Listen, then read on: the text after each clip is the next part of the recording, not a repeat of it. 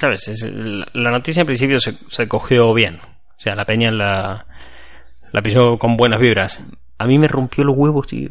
O sea, la fecha de Sonic deja de ser de estreno, ¿no? De la peli. Sí. En noviembre de 2019 va a ser febrero 2020. Y me molesta. Eh, ¿Por qué? Es que me molesta. Pero Hay un motivo tenía- que, que te molesta un poquito. Puedes contarlo. Es que, verás, yo tenía una teoría con Sonic, ¿vale? Tenía una conspiración. Yo había descubierto una conspiración. del live action de Sonic, no de un nuevo juego, no un... No, no, de la peli live action. Esto es Gary Martín, se han comprado un micro. Yo soy Martín Yo soy Gary. y esto es un podcast en el que hablamos de cultura pop y movidas, Juguetes juguetes y, y cosas. muñecos. Tenemos una cuenta de Instagram que es arroba los juguetes de Martín, una web que es toyhuntercollection.com y ahí hablamos de, de estas cosas, ¿no? Luego explico la mecánica de, de este podcast porque ahora mismo quiero hablar de esto porque a mí me ha dolido. Quiero poneros en situación, yo descubriendo una conspiración, ¿vale? Eh, yo a altas horas de la noche, oscuras, con mi móvil, a borde de poner un, un rollo de papel albal en la cabeza, ¿viste? El rollo de los que ven aliens. Puede ser que la conspiración estuviese solo en tu cabeza. No, eso es lo peor. Es que lo peor que te puede pasar cuando tú crees haber descubierto una conspiración es entrar a internet y sin que tú preguntes nada, ya encontrar más gente que está hablando de lo mismo. Estás loco. Sí, claro, eh, y encontrar otros zumbados que te dicen, efectivamente, eh, yo pienso igual. Incluso eh, escuchar un podcast que no va del tema y en ese podcast decir, esto es así. Entonces, claro, no era tan loco. El- mi, mi idea de la conspiración era que el tráiler de Sonic, ¿vale? Ese, que le gustó a todo el mundo. Le flipó a la gente. Los fans de Sonic the True de toda ¿Sabes la que vida hay, ver- nos encantó. hay películas porno en portales porno donde les han cambiado los genitales eh, por la boca de Sonic? ¿Qué dices? Sí. Horrible. Ay, ahora quiero buscarlo. Bien, la cuestión es que ese tráiler sale justo en los días de Endgame, ¿vale? Correcto. Días de Endgame, todo el mundo habla de Endgame en todas partes, no hay otro tema de conversación. Como estrategia de marketing un poco fulera. Pero igual todo el mundo habla de la peli de Sonic.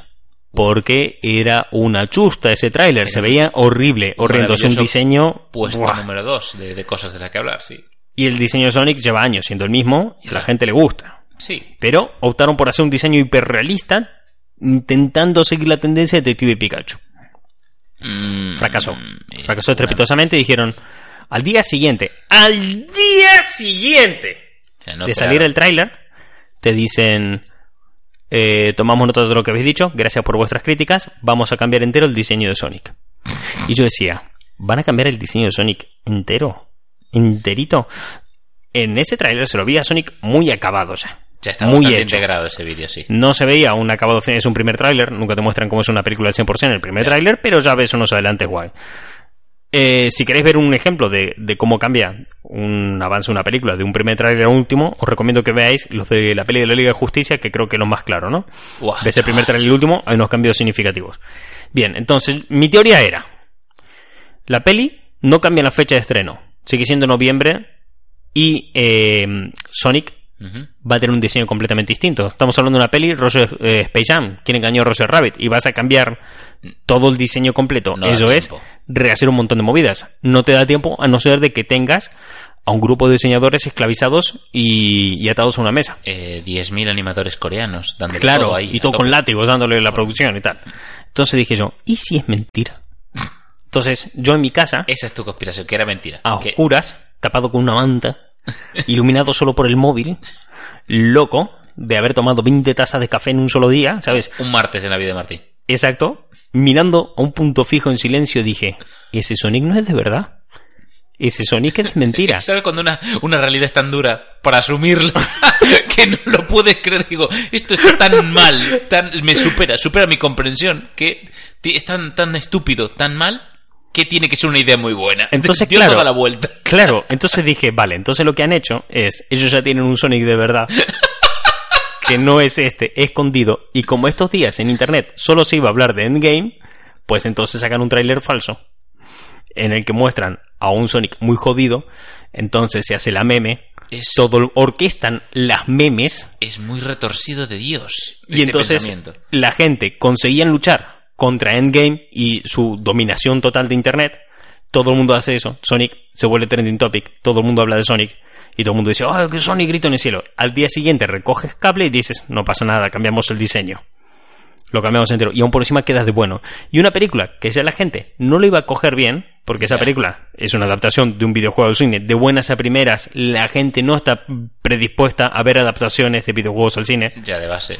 Y menos de Sonic, que ya está prostituido desde hace 15 Claro, o 20 años. Porque claro. de Sonic se tiene un muy buen recuerdo de los cuatro primeros juegos. En- Para, para de contar. Entonces el plan era, te saco un Sonic falso, feo, la gente habla, se queja, nosotros decimos, escuchamos vuestras quejas, la cambiamos, entonces nunca has cambiado nada, tú ya tenías un Sonic guardado, y entonces ahora, como estás en deuda con esa gente que han cambiado el Sonic por ti, irás al cine a ver esa película que a lo mejor de buenas a primeras no ibas a ir porque ya pintaba chusta, ya no solo por el diseño de Sonic, es que lo peor de esa película no, no era el diseño de Sonic, es que el guion parecía una puta mierda. Me gusta más la película que te has montado en tu cabeza que la película de Sonic. Claro. O sea, como, como la historia de la conspiración de la peli de Sonic. Es que podríamos sacar una peli documental sobre esta conspiración. Yo lo veo. Entonces, yo le empiezo a comentar esta idea a la gente, a Ajá. colegas, y me dicen, es muy factible que eso sea real.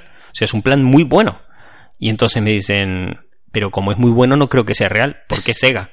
Ya. Y Sega no toma buenas decisiones. Sega no hace buenos planes, Sega. ¿Quién es la productora de la película? ¿Quién la lleva? Eh, No tengo ni puta idea. Eh, creo que era... No sé si Paramount, Sony. No, Sony, no, eh, Paramount, sí. No, no me acuerdo. La cuestión es que Sega está detrás de todo esto, entonces las decisiones no pueden ser buenas Ya no. Entonces no puede ser verdad esto. Y yo seguía pensando, ya, pero la fecha no la están cambiando. Es que tú. Y a la gente se lo comentaba y veías esa cara que iba poniendo la gente de mierda, tiene sentido. Entonces yo qué hago?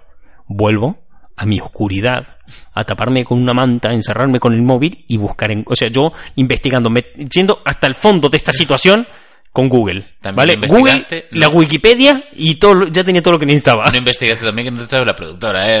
A mí No, no, no, yo lo que quería era la producción. No, no, yo, o sea, mi investigación Era solo la adaptación. pasaba por ver cuán loco estaba. Y entonces empiezo a ver webs que comentan lo mismo de que puede pasar. Yo creo que es Paramount, la- pero no estoy busco, yo lo busco. Entonces empiezo a mirarlo. Y de golpe encuentro el podcast del futuro en el que más o menos dejan caer que esto puede ser. Creo que Nintendero llegó a hablar de esta posibilidad. Entonces dije, entonces no estoy tan loco. Hay gente. La verdad está ahí fuera, pensaba. Y entonces esta semana anunciaron que la fecha de estreno de Sonic pasa a 2020. Y entonces, claro, Joder. eh, yo estaba equivocado. Ay, Dios, es que acabo de ver otra vez una vez la imagen de Sonic y me cago en la puta, qué feo es. Ay. Entonces, claro, yo no tenía razón. No. No, o sea, solo estaba chiflado. No había descubierto una conspiración. Yo pensando que había visto una verdad que solamente estaba reservada a unos pocos que habían, se habían salido del sistema. Y al final resultó que solo estaba chiflado. Estabas muy, muy zumbado. Sí, así que dicho esto, ¿encontraste la productora? ¿Cuál era al final? Mm, Estoy justo en la en Film Affinity. Y productora, Corporación de Estados Unidos, Original Film. Yo creo que era- Martha Animation Planet, Sony Pictures Animation. Sony, es de Sony al final. Eh, hombre, Sonic, Sony. O sea, Ah. estaba, estaba invitado a. Eh, coño, es que se han juntado lo mejor de lo mejor, ¿eh? Sonic y Sega. Pero es que el Sony- culmen de las buenas decisiones. Sony ha hecho el Spider-Verse. Bien. Y nos ha demostrado que existe un mundo de las segundas oportunidades en Hollywood. ¿Cuántas pelis buenas de Spider-Man hizo? Bueno, eh, Una. Una y muy ¿Y- buena. ¿Y peli de Spider-Man en total? Una y muy buena. es una que vale. Pero ¿cuánto- hay más Spider-Man en esa película buena Ya. que en todas las otras. Y, no es fácil decirlo. O sea, Joder. porque mira que hay muchos actores que han interpretado a Spider-Man. No sé, tío, me he quedado muy frustrado con esta mierda. Y Es que ahora. era, era demasiado bonito. Era, era muy guay. Era o sea, muy, muy guay. Era como una anécdota. me sentía tan listo. ¿Sabes? Me sentía tan inteligente. Contaremos como esa gran jugada de marketing que se descubrió. Y dijimos, yo lo sabía. Es una- pero es que además se lo está comentando a, bueno, a un colega, que ya sé quién es, y le estaba diciendo esto, y me decía, joder, es que tiene mucho sentido orquestar esto de esta manera, porque otras eh, grandes hitos de internet se han orquestado también, como la mítica selfie de Ellen DeGeneres en los Oscar y cosas por el estilo, ¿no? Pero es que esta era muy buena, pero no encajaba por el lado de Sega. Ya, es no que podía ser porque Sega. Piensa cuál fue la última Si, buena... si Sega tomara buenas decisiones, Eso. hoy no compraríamos Nintendo. ¿Cuál fue la última buena decisión que tomó Sega? Además, con respecto a Sonic, ya seamos concretos. Sega, que hizo la Dreamcast sin seguridad, para que nadie te piratee. claro. Hombre, ¿para qué, ¿para qué ponértelo difícil? Si al final... Pero piensa lo siguiente. Es más, si me preguntas, la última buena decisión que tomaron con Sonic fue meter a Knuckles. Y, y estamos hablando del año 94, 95, ¿eh? Sí, además, Joder. Sonic es una película que claramente está hecha para lo que está hecha, igual que la Lego película y muchas otras, que es para vender otro producto luego, más tarde, ¿no? Y dije, joder, es que esto es perfecto, porque además la gente irá, le pegará la nostalgia, te sacan un Sonic de mierda para que luego valores el que se parece. a- Es que, es que era todo, tío. Ya, era un gran plan. En fin, Lástima que no se voy haya dejar ocurrido. de, voy a dejar de seguir llorando y voy a contar que esto, este podcast, se hace a base de los comentarios que nos dejan en nuestra cuenta de Instagram, que es arroba los juguetes de Martín. Esa cuenta en los stories dejamos unos stickers y la gente nos deja ahí un... ¡Ay, Qué bien ha sonado, ¿eh? Ha sonado muy bien, guay. ¿eh? Lo he hecho con la boca, ¿eh? No lo vuelvas a hacer nunca más porque si no sabes que no te Estoy muy guay. tentado de intentar hacerlo de vuelta y sé que no me va a quedar... Guárdalo por el final del programa. Sí, corta ese cachito Vale. cuando montes y ya tenemos eh, efecto sonoro. Eh, Me voy a poner tono de mensaje. pues dejamos ahí ese sticker y, y la gente deja ahí comentarios y deja cosas, preguntas, a veces una sola palabra y nosotros sacamos de ahí y empezamos a hablar de lo, pues eso, lo que la gente nos pide que hablemos. Porque nosotros eh, tenemos un conocimiento mm, casi preciso de un montón de cosas. Correcto. Somos como ese bicho de, De Hora de Aventuras. de Hora de Aventuras que tenía un conocimiento casi exacto de todo. Eso es. que llamaba, no sé si a Finn lo llamaba Philip. Philip, una- era un conocimiento casi exacto de, de todo. Me gustaba ese- La gente nos dice, hablad de esto. Y nosotros hablamos de eso como si tuviéramos idea. O sea, nosotros pasamos los días intentando eh, llegar la noche sin habernos hecho caca encima. Pero con Eh, actitud, pero- que eso es lo que importa. Eso es lo que importa. Todo en Eh, esta vida es actitud. Totalmente actitud, a muerte con eso. Bien, vamos a ver qué nos han dejado de cosas para hablar. Eh, tenemos un par de cosas reservadas del programa anterior, que es hablar de una Pero movida eso de fue la semana pasada. ¿Tú te crees que yo me acuerdo? Semana pasada, ¿qué era la semana pasada? Si ¿Cómo grabó hace dos minutos el programa? Bueno, pero Martín, está rompiendo la magia de la radio, del Bien, podcast. vamos a ver qué nos deja la gente. A ver, eh, vamos a ver, a ver qué hay por aquí. Acabo de volver a leer el tipo que nos dejó solamente la palabra higiénicos. No sé cuánto tema pretendía que sacáramos de aquí. dice- ojo, a lo mejor es un adjetivo para ti, para mí, que, que- que somos muy aseados, somos muy higiénicos. O sea, A lo mejor es, no sé, oléis bien. Eh, juguetes higiénicos. cuando entráis al- a una habitación, de repente huele a pino. ¿Sabes qué juguete no era nada higiénico? ¿Sabes este que se, que se estiraba? Ya, el, el Muscleman este que se el estiraba. Muscleman que se estiraba un montón. Sí. ¿Sabes que siempre rompía, no? Correcto. Yo tengo un trauma con ese juguete, que pero, pero fuerte además, de que no, no he podido hablar de él hasta hace poquito que estuve investigando sobre ese juguete. Yo de pequeño siempre quise tener ese juguete, era un juguete Sí. caro. Rompí las bolas por ese juguete, que lo flipas. Y me lo compraron. Y yo estaba muy contento, entonces me puse a estirarlo. Porque era por eso. Para Y mi abuela me dijo, no lo estires, que se va a romper. Y yo pensando, si la gracia de esto es estirarlo, y me sudó la polla lo que me dijera mi abuela, lo estiré y lo rompí. Guau. Me dio tal vergüenza haberlo roto, sabiendo lo que mis padres se habían gastado y lo que Ya. yo había roto las pelotas siendo un mal hijo, Bueno, la culpa, chaval. que me dio semejante culpa que lo dejé tirado en el patio de mi casa y no fui capaz de volver a tocarlo hasta tiempo más tarde y se jodió ahí con el Que sol y nadie todo. se entere de esto, ¿sabes? Esta es mi vergüenza. No, no, no, se entraba, estaba a la Ah. vista, tirado, tal cual. Dios, lo dejé ahí, no, o sea, quedé muy roto, quedé muy jodido de eso. Buah, chaval. Recientemente empecé a investigar sobre, sobre este juguete porque me empezaron a preguntar mucho por él en la cuenta. Y siempre me, me volvía ese rollo, tío, que me, sentía, me sentía jodido. Y empecé a investigar y, y resulta que esos juguetes rompían con facilidad, siempre, porque la jalea que habían puesto dentro para que se estirara estaba hecha con azúcar. Entonces se pudría.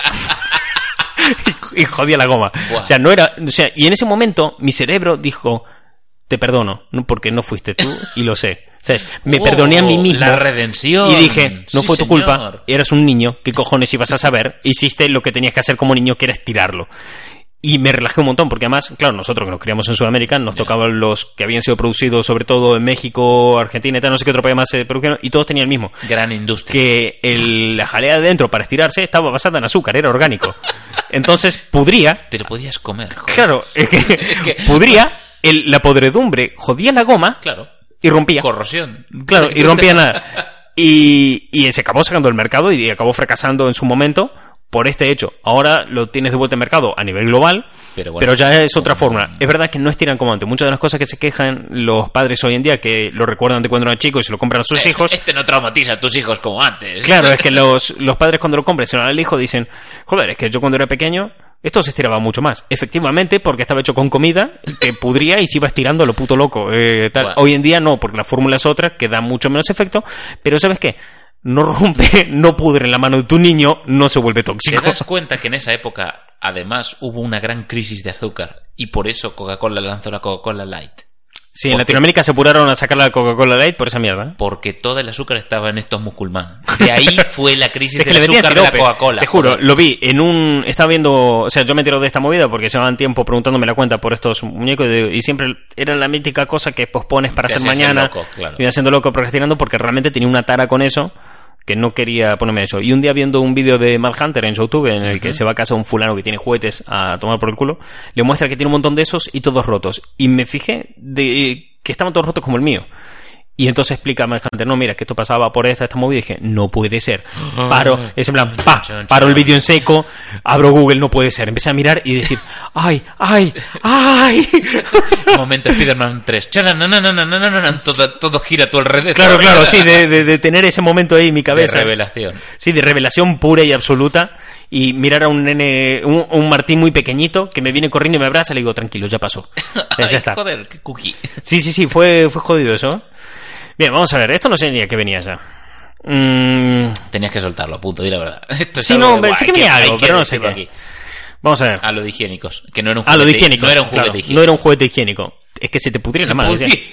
Es que pues, eh, eh, como los juguetes de los caballos del zodíaco. Buah, que se le salía en la pintura. ¿Por qué? mierda. Porque hay un detalle muy sencillo cuando tú vas a pintar un juguete. Límpialo primero. Porque entonces estás pintando mugre, no el Sobre juguete. pol- Polvo, el polvo no tiene adherencia, joder. Y si aún le sumas que la pintura que se utilizaba de aquella en los caballos del zodíaco eh, Tenía era reaccionaba al ácido del sudor de la mano de un niño y no es que las manos de los niños suden poco No o estén llenas de babas o de puta mierda. Entonces claro tú coges hoy un día un caballo del zodíaco que no esté en su caja de, de los 90 y pff, Joder, aquello ¿dónde nos da un asquete Podía ser eso como un yo con armadura. O sea, te va a dar igual la diferencia, no vas a ver la pintura. no es- pero para yo un poco raro dice bien nos dice Bruls Bruls guion bajo CR este no me lo vas a pronunciar ni me gusta mira. si sufres con esto. ¿Cuál es el de arriba? el de arriba el primero Bruls Es Bruls CR. bien Con dos U's. Eh, su nombre es Bruno. Eh, claro. Mucho más sencillo. Ahí, No dice ley ¿qué, de protección de datos. Me gusta. qué- ah, te quiero, tío. Eh, ¿Qué esperáis de lo que va a salir de Hideo Kojima? Refiriéndose a Death Stranding, ¿no? Que Sí. sa- salió ayer, nuevo avance, reserva y cosas. ¿Ves? No, es que no he seguido nada del lanzamiento de esto. Solo he visto un tráiler que me desconcertó sobre... eh, No este- te creas que hay mucho más. Ah, Ayer salió un tráiler nuevo y salió la mierda que te van a dar con la reserva, la compra y tal. Yo tengo una... un- hay- así que hay un punto que me está chirriando en esto. Que me parece que tiene bajo presupuesto. Sí, y no sabe funcionar. O este que el hombre. presupuesto se manejó muy raro ahí. Porque hay una escena en la que ves en el trailer nuevo como que dos personajes se abrazan. Y es un abrazo donde los pelos quedan muy rígidos. Y muy abrazo de personajes de Play 1, todo muy cuadrado. Y luego ves al personaje Norman Reedus que se pone las botas y camina. Es un, bueno, para el que no conozca, es un juego de Hideo Kojima, creador de Metal Gear, que va a salir para PlayStation 4. Ujú. Y que hay un hype de la hostia. Ya. Porque es Hideo Kojima. Haciendo algo que no es Metal Gear. Que no es Metal Gear y además de que no le han puesto límites y haz lo que te dé la gana y demás. Y han contratado a Norman Reedus como prota del juego. Entonces hay como mucho hype, ¿no? Por este juego, si no lo conocéis. Yo creo que va a ser ideal. Pues de hecho, os recomiendo buscar el tráiler. Si queréis darle a pausa a esto aquí, nosotros os esperamos. Bueno, en realidad no, que es un archivo de audio le puedes dar pausa cuando te salga el huevo. Vete a YouTube, mira el tráiler y vuelve porque es un tráiler muy raro. Imaginaos a Norman Reedus, el tío guay de The Walking Dead, lo, lo que mola de, Nor- de. Walking Dead, eh, con un feto enganchado a su cuerpo, ¿vale? Es una, es una cosa así. ¿Qué me espero? Eh, me espero que sea raro y con me espero también el humor Kojima que es muy muy incómodo. Yo Eso- creo que va a ser altamente decepcionante. totalmente experimental y va a ser una mm, pues se va a ser una vara en ese juego el tío va a ser Hideo Kojima masturbándose con Hideo Kojima y Norman Reedus mirando Sí. o al revés o Hideo Kojima masturbándose y, y, eh, mirando a Norman Reedus Yo creo que me espero algo muy, yo me espero algo muy decepcionante, en el sentido de que nadie le está poniendo límites a Hideo Kojima. Yeah. Hideo Kojima cuando menos límites tienes, cuando te mete a saco de cinemáticas, que está una- muy guay, o sea, está, están guay los juegos de todas maneras. Claro, una peli rara, tampoco Como es una peli, no es un juego. como más allá de, fracasar yo creo. más Pero- allá de videojuego, y además, hay tanto hype, sí. Tantísimo hype, que nunca vas a estar hasta que no creo que vaya a esta altura y además son por encima de que creo que es un tío muy creativo y a la gente que es increíblemente creativa hay que ponerle límites porque si no se sale tangente y no para de meterle cosas. Y es lo mítico de que la obra nunca está acabada y siempre exacto. quiere meter más movidas. Entonces creo que va a ser un juego un poco, mm, un poco decepcionante. No sé, no... Ah, y después lo otro que me espero es poder jugarlo, porque como metas cinemáticas, Rosso su movida. Eh, lo puedes jugar en la plataforma favorita que es YouTube. Eh, YouTube. Es que- sí, es que tampoco te, te mucho la... Yo no tengo Play 4. yo tampoco tengo una Play 4. Y me parece que es un juego vende consolas, Sí. pero hay tanto hype y me parece que nadie le ha puesto límites a este hombre que me ha decepcionado. Entonces, me compraría una Play 4 antes por el juego de Spider-Man que por este. Buah, totalmente. Y eso que este me da mucho hype, pero uf, hasta que no salga y lo pruebe alguien... Yo mis motivos para una Play 4 son ese y el Bloodborne. Son mis dos motivos para comprar una consola.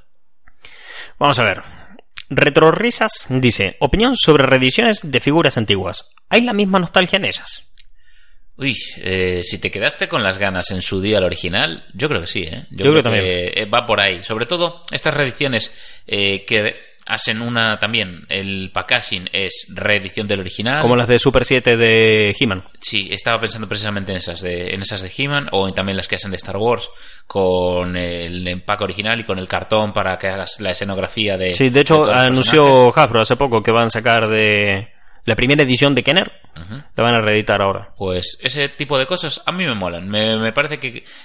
A ver, lógicamente puedes tener un santo grial que sea, oye, este es original y es de, de esa época y fantástico, pero para el que no obtuvo acceso o era un niño, o, o- o lo dicho, joder, te las compraron tus padres para jugar con ellas y están, pues el packaging fue a tomar por el culo hace años y ahora quieres tenerla como colección empaquetada, pues me parece fantástico. Como que el que directamente quiere tenerla, pues porque le gusta o para sus hijos. Que también Ah. hay, que, hay que tener en cuenta que esto democratiza un montón el mundo del coleccionismo. ¿no? Sí, O sea, el mundo del coleccionismo es un, es un rollo donde se basaba en la nostalgia, pero hay gente hiper específica metida que vive por y para, Eso trabaja es. de ello. Es toda una industria y hay un montón de gente detrás de algo basado en la nostalgia y la historia, la arqueología, por llamarlo de alguna manera.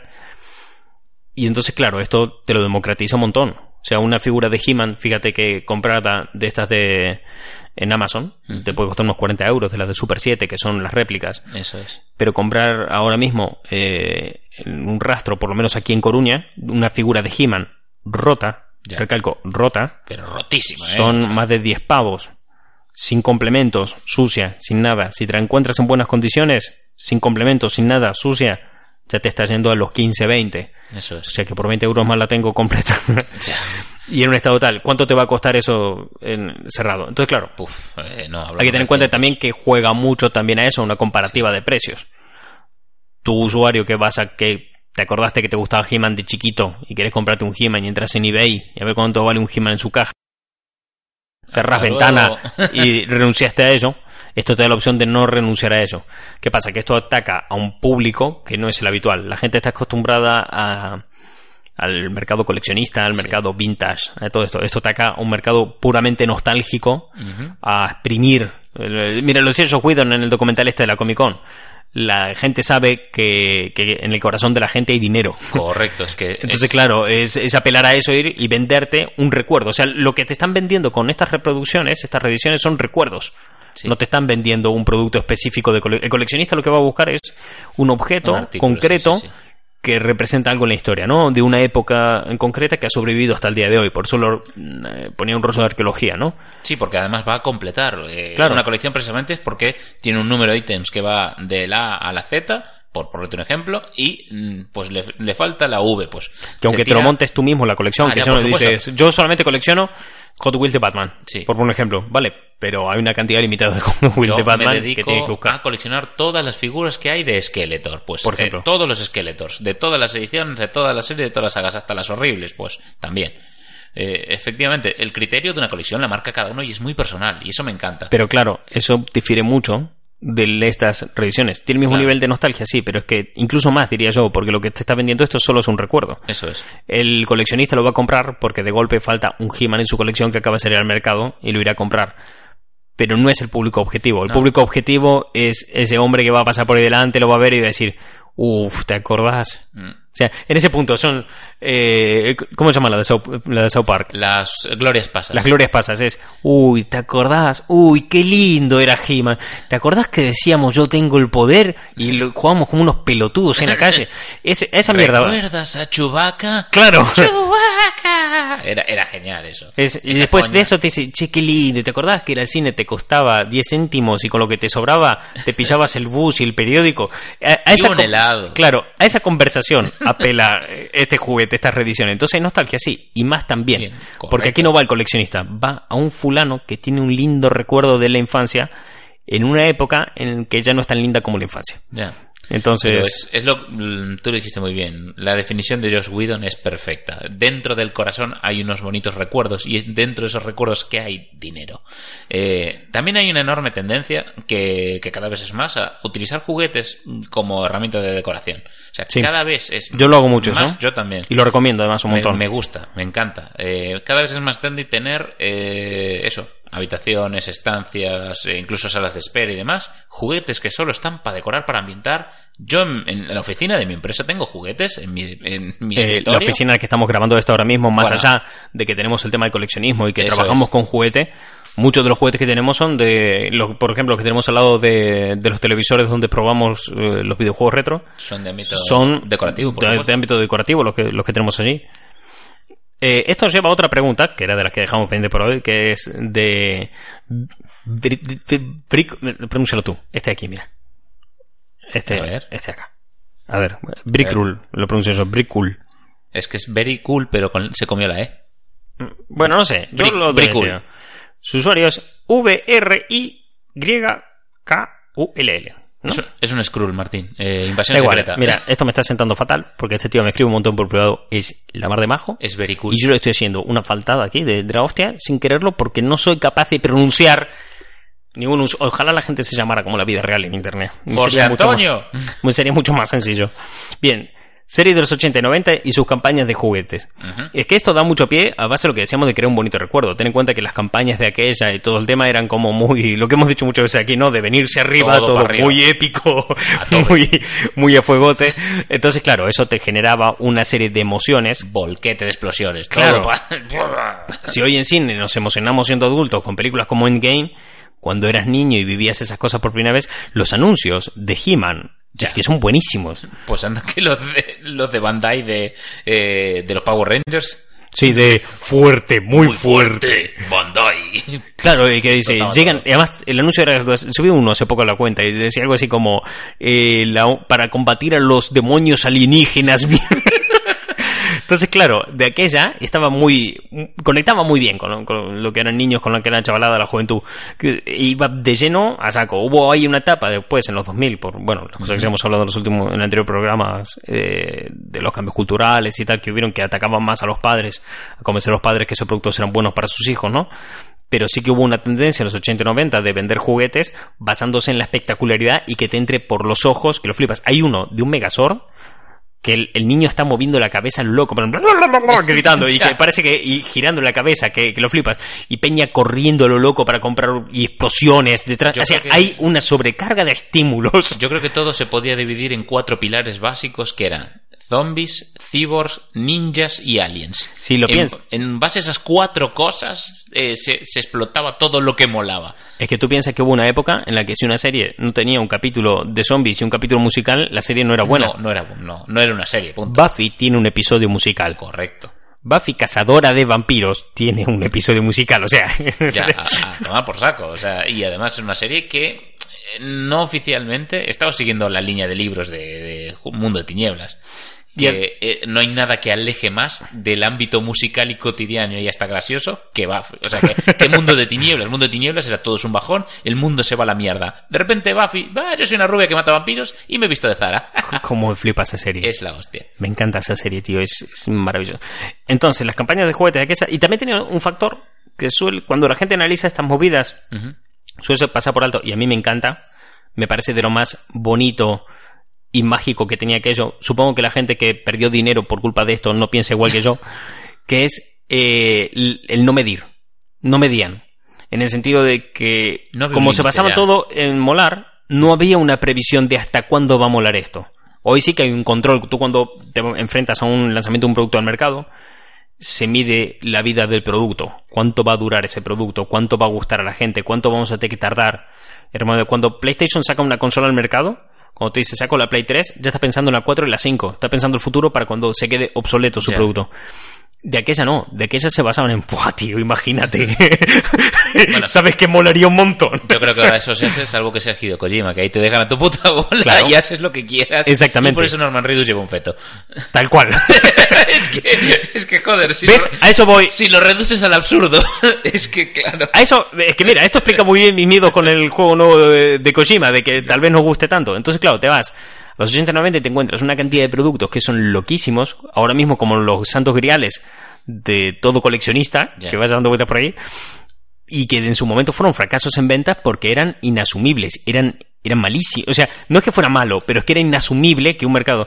El, el ejemplo que pusimos programas atrás del portaaviones Eso de G.I. Joe. pensando ahora mismo. Es que el portaaviones de G.I. Joe, tú lo piensas, es un juguete como lo montón. Es un portaaviones gigante a la escala G.I. Joe, donde te entran varios aviones, en las partes bajas te entran varios vehículos, coches y tal, tiene barquitos a los lados, tiene la de Dios. Y sabe Dios cuántos putos soldados quedan ahí. Es que es una locura. Pero es que te hace falta una habitación para guardarlo. Entonces, claro, tienes un juguete que lo hace diciendo, tío, esto, es que, es que tú imagínate un portaaviones y yo. Yo me imagino esas reuniones en las oficinas diciendo, tío, tío, tío, tío. Dice, ¿qué, qué, qué, qué? Un portaaviones. Dale. Dale, a, a muerte con eso. Eh, piensa también que... eh, Y se la pegó. O sea, se la pegó. Es que era muy caro. El que lo podía, se lo podía permitir económicamente no tenía dónde guardarlo. Y más o menos estaba pensado que sí, podías guardar G.I. Joe dentro y los vehículos y todo. Pero aún así, da igual. es tan grande que hay un traveling por el portaaviones en el, en el comercial del anuncio. ¿Cómo carajo te lo llevas desde la tienda a tu casa? Es que qué clase de Claro. 4x4 le pones ruedas y va arrastrando detrás tuya. Tú entras en Instagram y de ves, mudanza. Es que... tú entras en Instagram y ves las colecciones de mm, los coleccionistas pintas, cuando te muestran que han comprado algo y lo están llevando a su casa o demás, Sí. cómo llenan el coche cuando compran, no sé, cuatro playsets. Eso es. Cuatro, ¿vale? Y que a lo mejor dicen, no, mira, es que compré el castillo de Eternia, he comprado el portaaviones y he comprado estas dos cosas. Y tú dices, "Uf". y además te digo, desmedido, o sea, había una cantidad de, lo que digo siempre, el pasado es un sitio raro.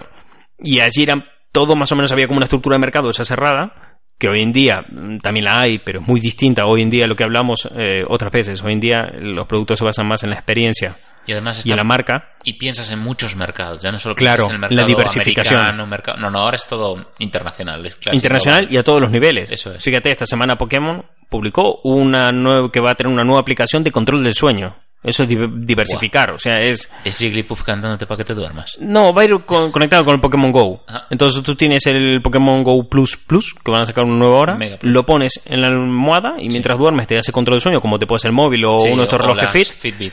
Y luego los datos que recoge pasa al Pokémon Go y te afectan el juego y demás, pero la idea es tener un sueño saludable Sí, claro. a base de recompensas en el Pokémon Go. O sea, si duermes bien, te doy recompensas. Correcto. Está bien, mira, es una buena Entonces, claro, eso en los 90 no se pensaba eso. En eso había una estructura de un producto funciona, pues vamos a explotarlo de con el 2 más 2, 4 hasta, o sea, vamos a exprimir esta, esta vaca hasta que no dé más leche y cuando esté muerta por deshidratación de que le quité toda la leche, la vamos a hacer churrasco.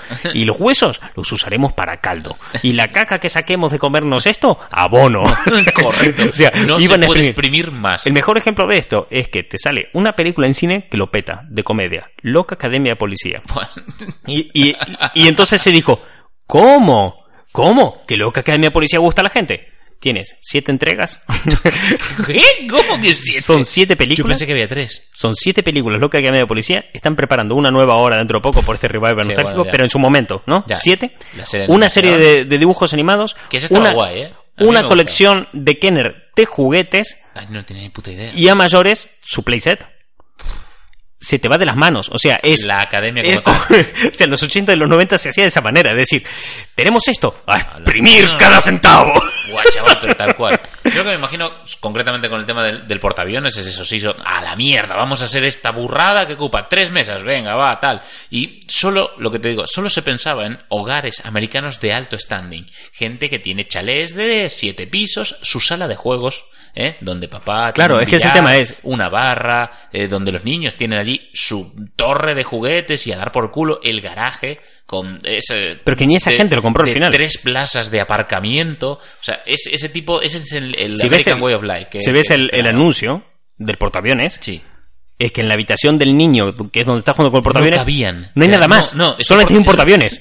Es que yo creo que el estándar de casa para ese portaaviones es eh, la mansión de Tony Soprano. Ese, Sí. es, ese es el, estándar donde cabría esa. Pues yo creo que el- es que es eso, es si cuando le des, le dabas el mínimo pie a un producto que funcionara en los 80 o los 90, Abur.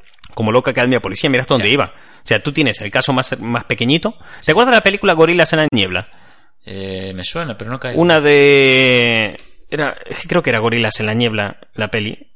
Bueno, es una peli de, de gorilas. Si no era, es que en los 90 salieron dos películas, muy a la par, que hablaba sobre eh, cuidar a los gorilas que viven en la montaña, que no entren en peligro de extinción, de los cazadores furtivos. Sí. Salieran dos, una con Anthony Hopkins y otra con la tipa de... Ah, aquí está, sí. eh, La de Anthony Hopkins sí que la vi. Y ahora estoy viendo pues la portada de esta. de- Vale. No recuerdo, ¿esta cómo se llamaba? Eh, Gorilas en la niebla y la de Anthony Hopkins, no recuerdo cómo era el nombre. Vale. Pero esta es la de Alien. Bien, Sigourney Weaver, sí. según Weaver. Bien. Tuvo, no sé si fue esta o la otra, tuvieron figuras de acción. ¿Qué? Cada gorila tenía su muñequito. Me estás puteando. No, no, y son dramones estas películas. Es- que Estas pelis no son jugueteables, no, no, Pues no. tuvieron juguetes. Quiero decir, a lo mínimo que le des un poco de éxito, un poco de éxito, que le des un poco de pie, se te va de las manos. O sea, la gente daba en plan de, venga, venga a sacar producto, venga a sacar cosas. Ya te digo. Entonces, claro, eh, si vamos a un segundo paso, nos encontramos con Loca Academia de Policía, que es cuando ya es un momento que esto no cuaja. Y si vamos un paso más allá, tenemos J. Joe. O, ya en el último instancia, es He-Man. Que He-Man se va a la mierda, cae por su propio peso, porque He-Man había hecho tanta cosa, tanta cosa absurda. Entonces, claro, de que se llama, hoy se hace más distinto. Hoy vas a una juguetería y te es muy difícil encontrar figuras de acción. Hay muy pocas. O sea, yo, Sí, sí, yo sí. que me paso media vida dentro de las jugueterías, te digo que hay pocas figuras de acción. Es que, y además son de líneas muy concretas, de eh, eso, Vengadores, eh, Vengadores, Marvel, mira, eh, la otra vez leía Kevin Feige explicaba cómo decidieron empezar el universo Marvel con, con Iron Man. Lo que hicieron fue cogieron un montón de niños en diferentes grupos de testeo, niños, y les pusieron muñecos de todos y cada uno de los Vengadores, a ver con cuál lo disfrutaban más y cuál jugaban más. Todos los niños coinciden lo mismo. El que más me gusta es Iron Man, el robot que hace ruiditos. Perfecto. ¿Con qué peli empezamos? Con Iron Iron Man. Pero como tiene que ser. Pero con un planteamiento adulto. ¿sabes? Claro. Es en plan, voy a Vale. conquistar al padre que tiene la nostalgia de Marvel Y al niño le va a encantar. y eh, cuando el padre esté contento y ya conozca el producto, le va a comprar el juguete al hijo. Y la industria funciona así. Mira, Sí, sí, ahí sí. yo creo que ahora de las figuras de acción más comunes que hay en juguetería son, son las de Pressing Catch, ¿no? Hubo una movida con, con una de Pressing Catch a comienzos de este año que dije, esta, este engranaje, esta juguete, es- o sea, esta mierda funciona a un nivel de producción de la hostia. Sacan en... No sé si lo contesto ya, en otro podcast. No caigo ahora. Eh, sale, hay un luchador ahora que lo está petando un montón en Pressing Catch, que es eh, Braun Strowman. Se caracteriza por ser muy grande y muy fuerte. Su Eso personaje es. es un puto monstruo que da vuelca coches, vuelca camiones con Ah, he visto, desnudas. sí, sí, ¿Vale? sí. Bien, la jugada de mercado que hicieron con esto. Él de cara a WrestleMania, que es como la Super Bowl de la lucha libre, eh, está teniendo una rivalidad, entre comillas, con dos comediantes del Saturday Night Live que están haciendo cameos en Pressing Catch para aumentarle el atractivo y que gente ajena a Pressing Catch Lo vea la lucha libre, ¿no? Una especie de Andy Kaufman moderno. Sí, una cosa así era.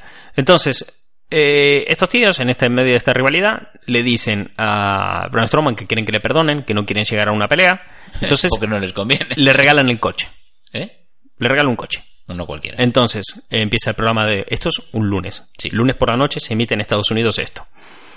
Braun Strowman, en su segmento, llega y le regalan un coche. Se enfada y destroza el coche. ¿Qué dices? Con sus manos desnudas. Le arranca el capó, la puerta, la manda a tomar por el culo, le Le hace un, mierda. un Street Fighter 2 ahí, revienta el coche. Escena muy espectacular. Acaba, llegan corte publicitario, cortan ese segmento cuando están en publicidad y lo suben a YouTube. Oh, Se viraliza bastante rápido dentro de lo que es el sector de la lucha libre. ¿Y qué pasa? Aquí en España, esto Pressing Catch se emite en la madrugada del lunes al martes, ¿vale? En Raw. Eh, ¿Qué pasa? Que Pressing Catch eh, sale en algunos periódicos deportivos por el auge y tendencia Claro. que hay ahora a consumir este producto, porque lo están echando en A3 Media y demás. Entonces, al día siguiente por la mañana sale en el marca que en Pressing Catch un fulano reventó un coche con sus manos desnudas y las fotos. Foto del luchador, foto del coche destrozado. Ese martes en el que sale eso, por la mañana, sí. yo voy hasta Poli, ahí en Marinera, la juguetería, y cuando entro me encuentro un set de Pressing Catch que es Braun Strowman con exactamente ese puto coche. Venga ya. La- me pareció una jugada magistral. La jugadita, ¿eh? Ay, Tú Dios. haces eso, Sí. lunes por la noche, se emite. A nivel global lo peta. Al día siguiente haces que se viralice y llegue hasta los padres. Los padres que tienen el dinero son los que gastan, los que aflojan la pasta. Es. Entonces, ellos que desconocen, están leyendo, por ejemplo, en el caso de España, En porque esto pasa en otros países, el marca, que el tío que entiende de fútbol y ya está, y luego es un tipo grandote que rompe un coche, sin más, no, no tiene más. Pero entonces ya está familiarizado con eso. Sí. El niño, el fin de semana por la mañana, ve eso en televisión. ¿Por qué? Porque lo emiten tal. Si es otro país, lo emitirán en otro momento. Pero lo ve. Y entonces cuando lo ve, lo flipa. Verá el anuncio cuando le llegue el catálogo a su casa de juguetes y le dirá, papá, quiero esto. Porque Braun Strowman mola un montón porque rompe coches. El padre lo mira y dirá, hostia, el del periódico. El fulano entonces, no se tiene, un coche. entonces no se tiene que plantear el padre si eso es bueno o no para su hijo porque ya le conoce y él ya le hizo la gracia. Y se lo compra. Buah. Jugada magistral. O sea, esto es un engranaje, que una maquinaria que funciona a la perfección. Dios, es que es juego, set y partido. Sí, sí, cual. es que dije, Es que es- y por esta mierda Pressing Catch está donde está. Por, esta, por cosas como esta, es que la WWE está en el top de empresas a nivel global. Y la gente dice, joder, es que, de hecho, mira, había... Estaban en el Consejo de Administración de Trump, de hecho. Sí, de hecho está en el Consejo de Administración de Trump. O sea, de las Me empresas que Dios. aconsejan a Trump, está ahí, el Pressing Catch. O sea, es una... No es para menos. Claro. Y además de todo muy sigiloso. Hay una movida que los fans de la lucha libre siempre se están quejando de que Pressing Catch eh, está perdiendo calidad, ¿no? De que WWE pierde tal. De hecho, mira, nos dejan aquí en Instagram. Carlos.nva dice, ¿podéis hablar de eh, AEW y también de por qué creéis que la calidad de WWE está como está? ¿Qué Esto pasa? Te lo dejo a ti, que sabes que soy un profano de este mundo y no tengo ni puta idea. ¿Qué pasa? Los fans de la lucha libre se quejan un montón porque, joder, hacen puta mierda. Es que realmente si tú ves Pressing Catch, ves WWE, no estás viendo eh, lucha libre. Tú estás viendo Un show. esta maquinaria que produce juguetes. Puto espectáculo. Sí, sí, sí. claro. O sea, ¿Tú quieres es- ver lucha libre? Vete a Japón. Vete a la EW, la empresa nueva de wrestling. En México también. Ah, te digo que les come los huevos a Pressing Catch, la lucha libre, un montón. Y la gente es que lo mira por otro lado. De hecho, la- eh, McMahon, el jefe de la empresa, se empeña mucho en decir eh, lo que estamos haciendo es entretenimiento deportivo. Nunca te dice lucha No, claro, libre. claro. Se te dice esto. ¿Qué pasa? Que si tú quieres lucha libre, te vas a México, te vas a otros sitios. En Europa se está. en- joder, eh, está aquí mismo en España, la triple W sí, sí, está haciendo muy buen wrestling. Pressing Catch, no. Pressing Catch, ¿sabes qué está haciendo? Está poniendo a su Iron Man en la televisión para que los niños quieran comprar su Iron Man. En este caso le llamaremos Roman Reigns, que es el, el actual estrella. Entonces, eh, Roman Reigns, para que te hagas una idea, ¿no? De momento de vamos a vender juguetes. Los peleas guays por títulos salen en los pay-per-view, que son una vez al mes. Eso es. Los programas semanales tienen eh, Raw y SmackDown. Luego tienen en Estados Unidos, que aquí nos emiten de los mejores momentos, Superstar, segmentos, main event, más programas que repiten los mejores momentos. y lo que está, el niño en su casa ve que hay un tío muy malo, muy malo, muy malo, que está liándolas y de golpe empieza a sonar una música que es la hostia y sale un fulano que se llama Roman Reigns, un samoano enorme que está, que es, o sea, hace que cualquier hombre heterosexual se plantee si es heterosexual, se acerca con su camiseta y hace el Superman Punch, que es que el tío es como que eh, carga su puño, ¿sabes? Como si fuera una escopeta, hace chic, chic en el puño y le mete un puñetazo en la cara, que es la cosa más tonta del mundo. Yo he ido a ver Pressing Catch en directo cuando vinieron aquí a Coruña, cuando fueron a Bilbao, y los niños lo flipan con eso. Normal. ¿Qué niños? Los que luego le dicen, papá, me compras el muñeco de Roman Reigns. niños que están con la camiseta de Roman Reigns, Me ¿sabes? acuerdo cuando fuimos a Bilbao y tú saliste de ahí y me pediste, Gary, me compras el muñeco de Roman Reigns. claro, es que tú quieres esa mierda luego, es que tú lo estás viendo y dices, joder, es que me, es que, es que lo estás, entonces claro, la gente dice, es que hacen una calidad de mierda, ¿y qué pasa? La audiencia de los programas baja un montón, y la audiencia en Estados Unidos baja programa tras programa porque lo que es una mierda. Pero ¿qué pasa? Eh, ves los números luego, ves lo que están facturando, te vas a, a cuánto están dentro de la bolsa, subiendo eh, los Es inversionistas, los datos que reciben los inversionistas, que es lo que no suele mirar el fan, porque es. realmente es un coñazo. O sea, tienes que ser un puto obseso del trabajo como soy yo para meterte a mirar esa mierda. Mm. Y te vas a eso, y los números es que son descomunales, y ahí te cuadra todo. Claro. Y dice, joder, es que tienen a Brock Lesnar, que es un luchador, para que no siga esto, que es enorme y cuadrado, estuvo en UFC, o sea, haciendo artes marciales mixtas.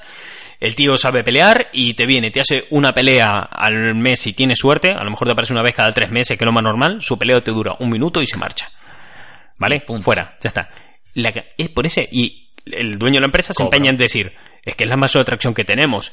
Y todos los fans de la lucha libre, los que entienden lucha libre, se le quejan.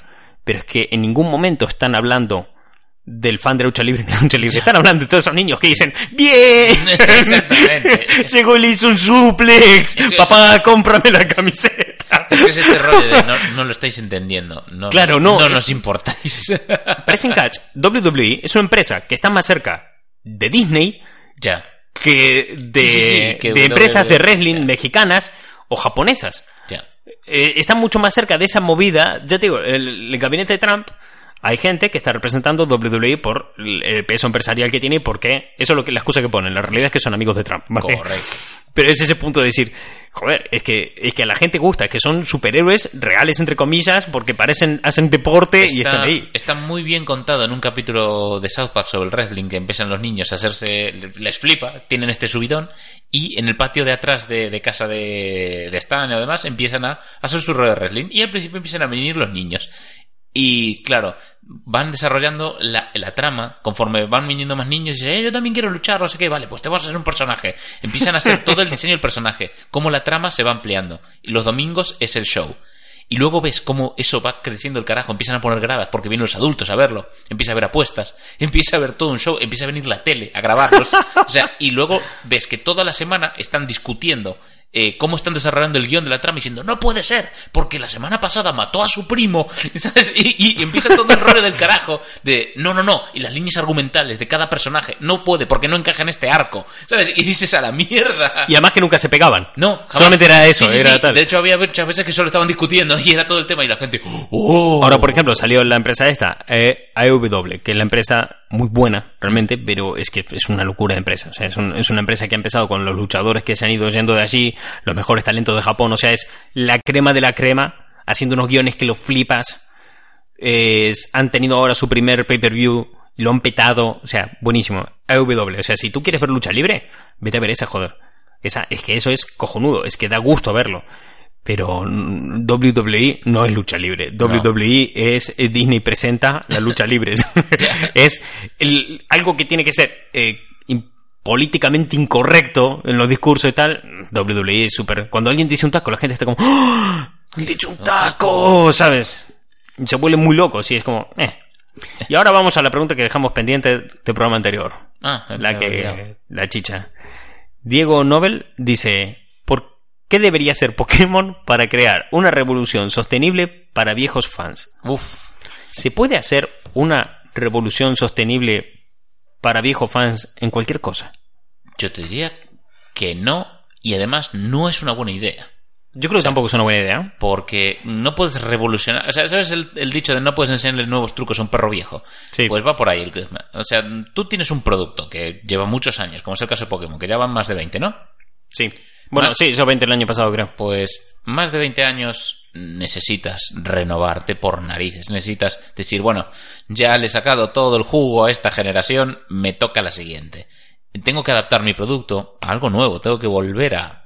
eh, pues eso, a, a- a capturarlos a todos.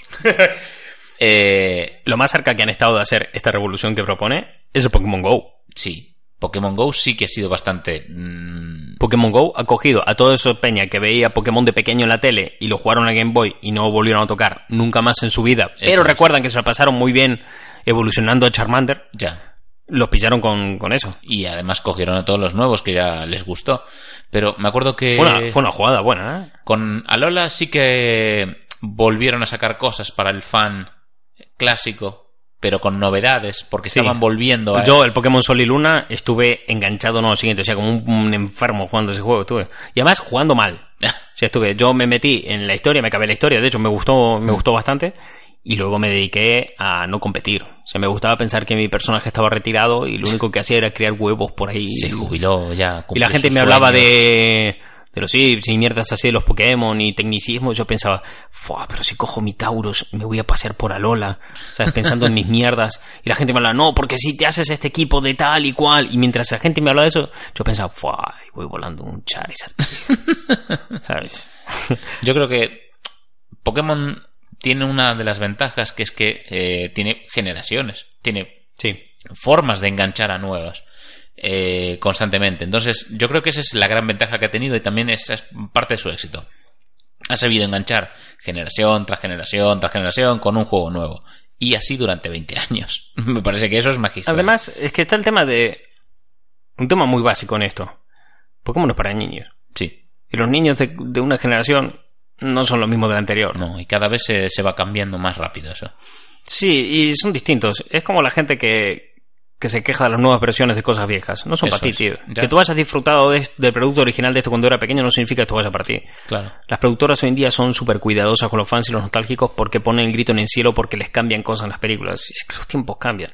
Algunas veces las decisiones son más acertadas y otras son menos. Pero que tienen que cambiar. La la gente tiene que cambiar, los productos tienen que cambiar, el mundo tiene que cambiar. Es la evolución natural de las cosas. Eso nos lleva un poco otra vez a volver a hablar de la peli de Sonic. Porque los fans pusieron el grito en el cielo y la productora dijo, pues te lo hago de nuevo. Y bajo demanda.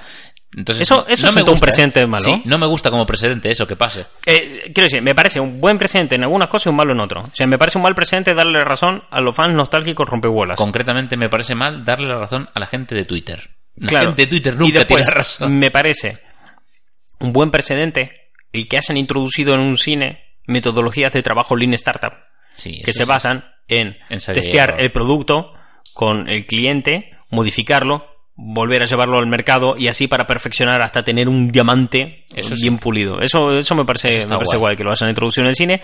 No me gusta bajo qué situación, pero bueno. Entonces yo creo que con Pokémon no debe... O sea, para empezar la pregunta es, ¿qué debería hacer Pokémon? O sea, como que Pokémon tiene que hacerlo sí o sí. No, yo creo que lo mejor Yo creo que hizo- además lo- los viejos fans creo que no son tantos, sino que son ruidosos. Yo creo sí. que hay más niños en el planeta que viejos fans. No sé si te acuerdas de los trailers de Pokémon Sol y Luna, que era un niño en su Mm. casa de Japón que se mudaba Sí. a Hawái y jugaba con otros niños. Eso es. Porque Pokémon es un juego para niños, que es un juego para niños que lo estamos jugando Peña con 30 años y que tiene un enorme éxito entre los adultos. Es verdad, pero porque lo han sabido mover muy bien. ¿Qué pasa? Que no me gusta porque el de antes era mejor, porque el de tal, el cual. Perfecto, pero esto no es partido. O sea, tú no eres el objetivo principal. es. Serás el segundo, el segundo más importante. Eso no te lo quita nadie. Pero el principal es los niños. El principal Correcto. es ese niño al que el padre le compró eh, la, la Switch y le compró la Nintendo 3DS y que lo tengan. Luego, para ese público adulto, te sale el banco Pokémon y te sale un montón de más de movidas. Pero no eres el, el- el público al que Nintendo apela con esto. Para, para apelar a este tipo de cosas, ya tienes, lo dicho, Pokémon Go. Sí. Yo creo que además, para eso, el, no solo Pokémon sino el combo Pokémon Go y Let's Go.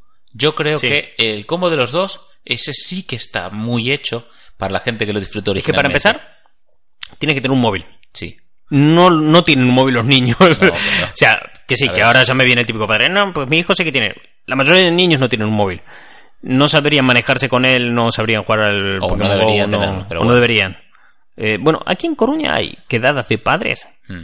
Que van a casar a sus, con sus hijos Pokémon, con el Pokémon Go. Me flipa eso entonces. Sí, eh, me lo estuvieron contando hace poco un, bueno, un tipo que, un colega que es profesor Mm. y que dice que sí, que hay quedadas que van muchos padres con sus hijos ahí para... Eso sí que me parece un buen ejemplo de uso del móvil por un niño, ¿ves? Sí. hostia. Pero claro, pero es que van con el niño, con el, Sí, con sí, el móvil pero- del padre. Pero hay una tutela, me refiero, hay una tutoría por parte del padre y este dices, este es un buen uso para el móvil. Y claro, vas con el móvil tal, vamos a cazar bichos. Venga, va, ¿dónde está el siguiente? Vamos, pim, pam, pum. y además, Coño, a- eh, estás también es el- compartiendo una claro. aventura con tu hijo, no hay nada más bonito, joder. Sí, sí, O sea, sí. Y además de que le enseñas a usar el teléfono, que es algo importante, responsable. un uso responsable. Le enseñas a usar aplicaciones, familiarizarse con términos rosos que luego va a encontrarse en Google Maps. Estás caminando, te estás moviendo, haces ejercicio, me parece bien, tío. Yo no, no creo que realmente Pokémon necesite hacer más. No. Pokémon ya hace demasiadas cosas, creo que se ha centrado demasiado en el fan. Y para el fan hacer ritmo viejo, lo que tiene es que es un juego en profundidad.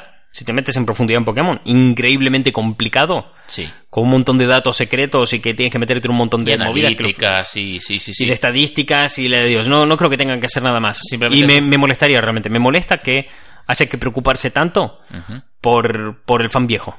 Me molesta. Las cosas, los tiempos cambian y el público se renueva. Tienes que preocuparte por el que está ahora.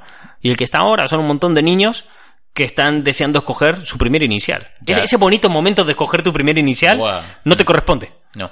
Recuerda con cariño el que has hecho tú. Que ahora lo tengas y disfrutas de este juego, Genial. pero no vengas diciendo, es que este diseño no me gusta, era el mejor de tal generación. No los cojones. Este es, están, Nintendo es una empresa muy inteligente, es muy lista, que la ha cagado muchas veces, muy recientemente, por ejemplo, Wii U. No se ha librado de cagadas. Pero están demostrando con muchas cosas que han hecho en los últimos años que es una empresa muy inteligente y que han aprendido que tienen que tener un motivo y un control sobre las cosas que hacen. Y, estos mm, y estos nuevos Pokémon están pensados para los niños de hoy en día. Que no te gustan, lo siento. No, no es para ti. O sea, es como tantas otras cosas. Hay tantas cosas que a los fans viejos habría que decirle, es que no es tu puta fiesta. Ya, como dijo Kylo Ren, lo viejo debe morir. Lo viejo debe morir. Ese es uno de los motivos por los cuales ese episodio 8 me flipa. Lo viejo encanta. debe morir. Es, es- es la frase de Otro ejemplo de lo viejo debe morir. ¿Has visto el tráiler de la nueva Terminator? Sí, Dios. Todo el tráiler estoy pensando, lo viejo debe, Debe morir. morir. Déjalo ya. Ya. No ya. me estás presentando nada nuevo, no estás haciendo nada. Has hecho algo increíble con Terminator. Terminator 2 es una peli increíble, Dios. es maravillosa Es un Terminator hito del 2. cine. Es buenísima. Si me dices que te recomiendo una peli de robots, Terminator 2 Sí. es buena. No te, es que no me gustan las pelis de robots. Vale, mírala porque esa sí te va a gustar. Correcto. Déjala morir, ya está, tío. No hay que sacar. Y no es el tema de es que con esto podrían hacer cosas buenísimas y solamente sacan mierda. No, no, es que ni cosas buenísimas. Déjalo, que salgan cosas nuevas. Y ya puestos a hacer algo, haz algo que guste a las nuevas generaciones.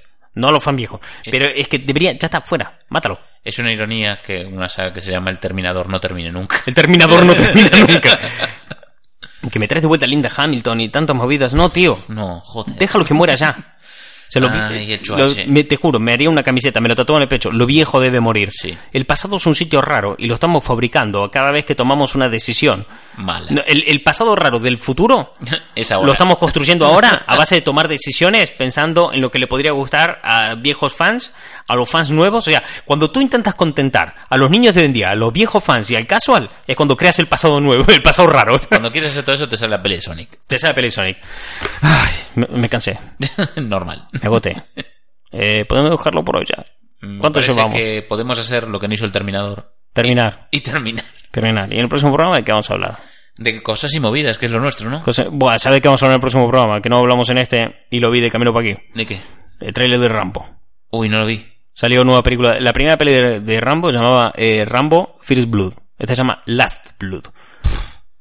Hay que comentar eso porque te juro, Sí. lo vi y dije, hostias, ¿has creado algo nuevo? Muy en tendencia para el público de hoy y con algo viejo. Eh, es una película rollo western Oye, donde por lo que se ve es una banda de, no sé, latinos van a asediar la granja donde vive Rambo porque sí. y se vuelve y es él solo contra todos en una granja no sé es una mierda muy loca y la coprotagonista es Paz Vega Vale. pero ya hablamos en el próximo una- en profundidad Tengo una así lo ves para ver el tráiler, eso es. Bien. así que eso Seguramente no lo vea, pero lo intentaré. sí una semana que será cuando volvamos a, a grabar supongo Sí, digo yo. en fin no sé Eh, no antes a lo mejor. Bueno no sé. Ya vemos. tú eres Yo soy Gary. yo soy Martín y esto ha sido Gary Martín. Eh, se compraron un micro. Mm. así que despedimos. Si ves esto ahí también salió trailer que- de la precuela de Cristal Oscuro